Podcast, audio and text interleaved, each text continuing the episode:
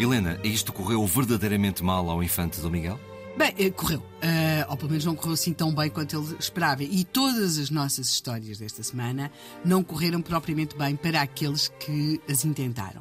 Nós vamos chegar agora ao século XX, vamos para 27 de abril de 1913, é um domingo, e uh, já estamos na República, a República foi proclamada em 1910, e nós vamos começar a ver nas ruas de Lisboa uma espécie de manifestantes civis e militares.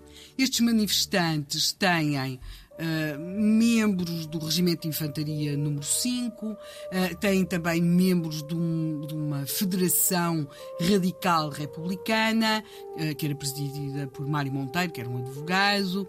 vão juntar-se alguns membros militares de outros quartéis e eles vão fazer um percurso por Lisboa, por diferentes quartéis de Lisboa, procurando que vários militares se lhes juntem. O governo é preciso ter em conta, estávamos num governo chefiado por Afonso Costa, o líder do Partido Republicano, portanto, tinha sido proclamada a República, havia um partido, o Partido Republicano, e o líder desse partido, Afonso Costa, era o chefe do governo. Estes manifestantes, que realmente circulam por Lisboa por diferentes quartéis a 27 de abril de 1913, eles faziam essa espécie de rumagem por diferentes quartéis na esperança que mais militares se lhes juntassem. Não foi isso que aconteceu. E, portanto, o movimento acabou por falhar. Uh, algum... Mas era um movimento escasso de razões? É sim. Aquilo que nós temos aqui é o primeiro movimento de republicanos contra republicanos. A República tinha sido proclamada em 1910. Sim, estamos e perto. eles pareciam todos unidos, mas eles só estavam unidos numa coisa, que era no derrubo da monarquia. Estes anos de governo, e sobretudo a afirmação da liderança de Afonso Costa, tinha levado a grandes clivagens entre os republicanos. E é isso aquilo aqui que nós assistimos, sobretudo à emergência de uma outra personalidade no campo republicano, que é o chamado herói de rotunda, Machado dos Santos.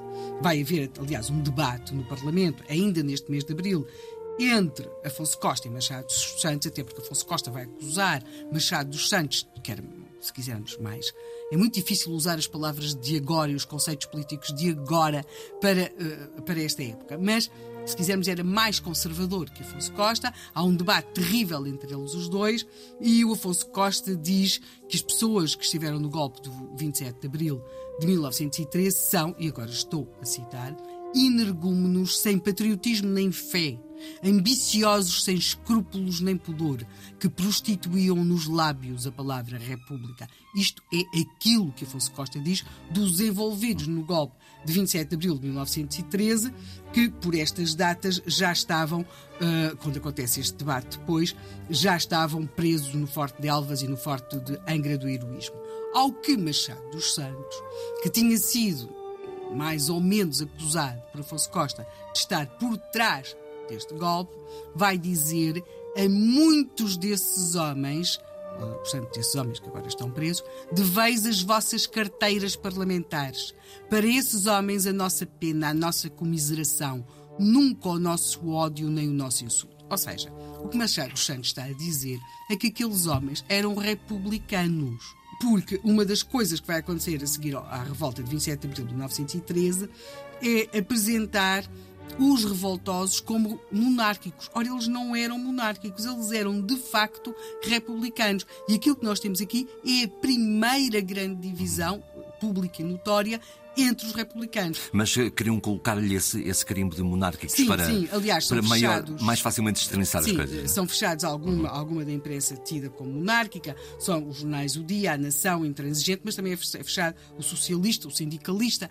E aquilo que nós vamos ter aqui também como uma das consequências desta abrilada desta revolta de abril, de 27 de abril de 1913, é o aparecimento na, na cena política portuguesa de algo muito complicado que é chamada Formiga Branca, que é uma espécie de milícia que vai ser criada pelo Partido Republicano e que vai ser muito próxima de Afonso Costa e que vai trazer graves problemas à, à política portuguesa. Machado dos Santos é certo tentou criar a Formiga Preta, mas com menos sucesso. Portanto, 27 de abril de 1913, esta revolta, mais do que uma revolta, porque ela na verdade foi muito mal sucedida, é o primeiro sinal da divisão entre os republicanos portugueses após o 5 de outubro de 1910. E quem pensava que o início da República tinha sido uma situação de paz de alma, não. Não, não. rapidamente se percebeu que não seria.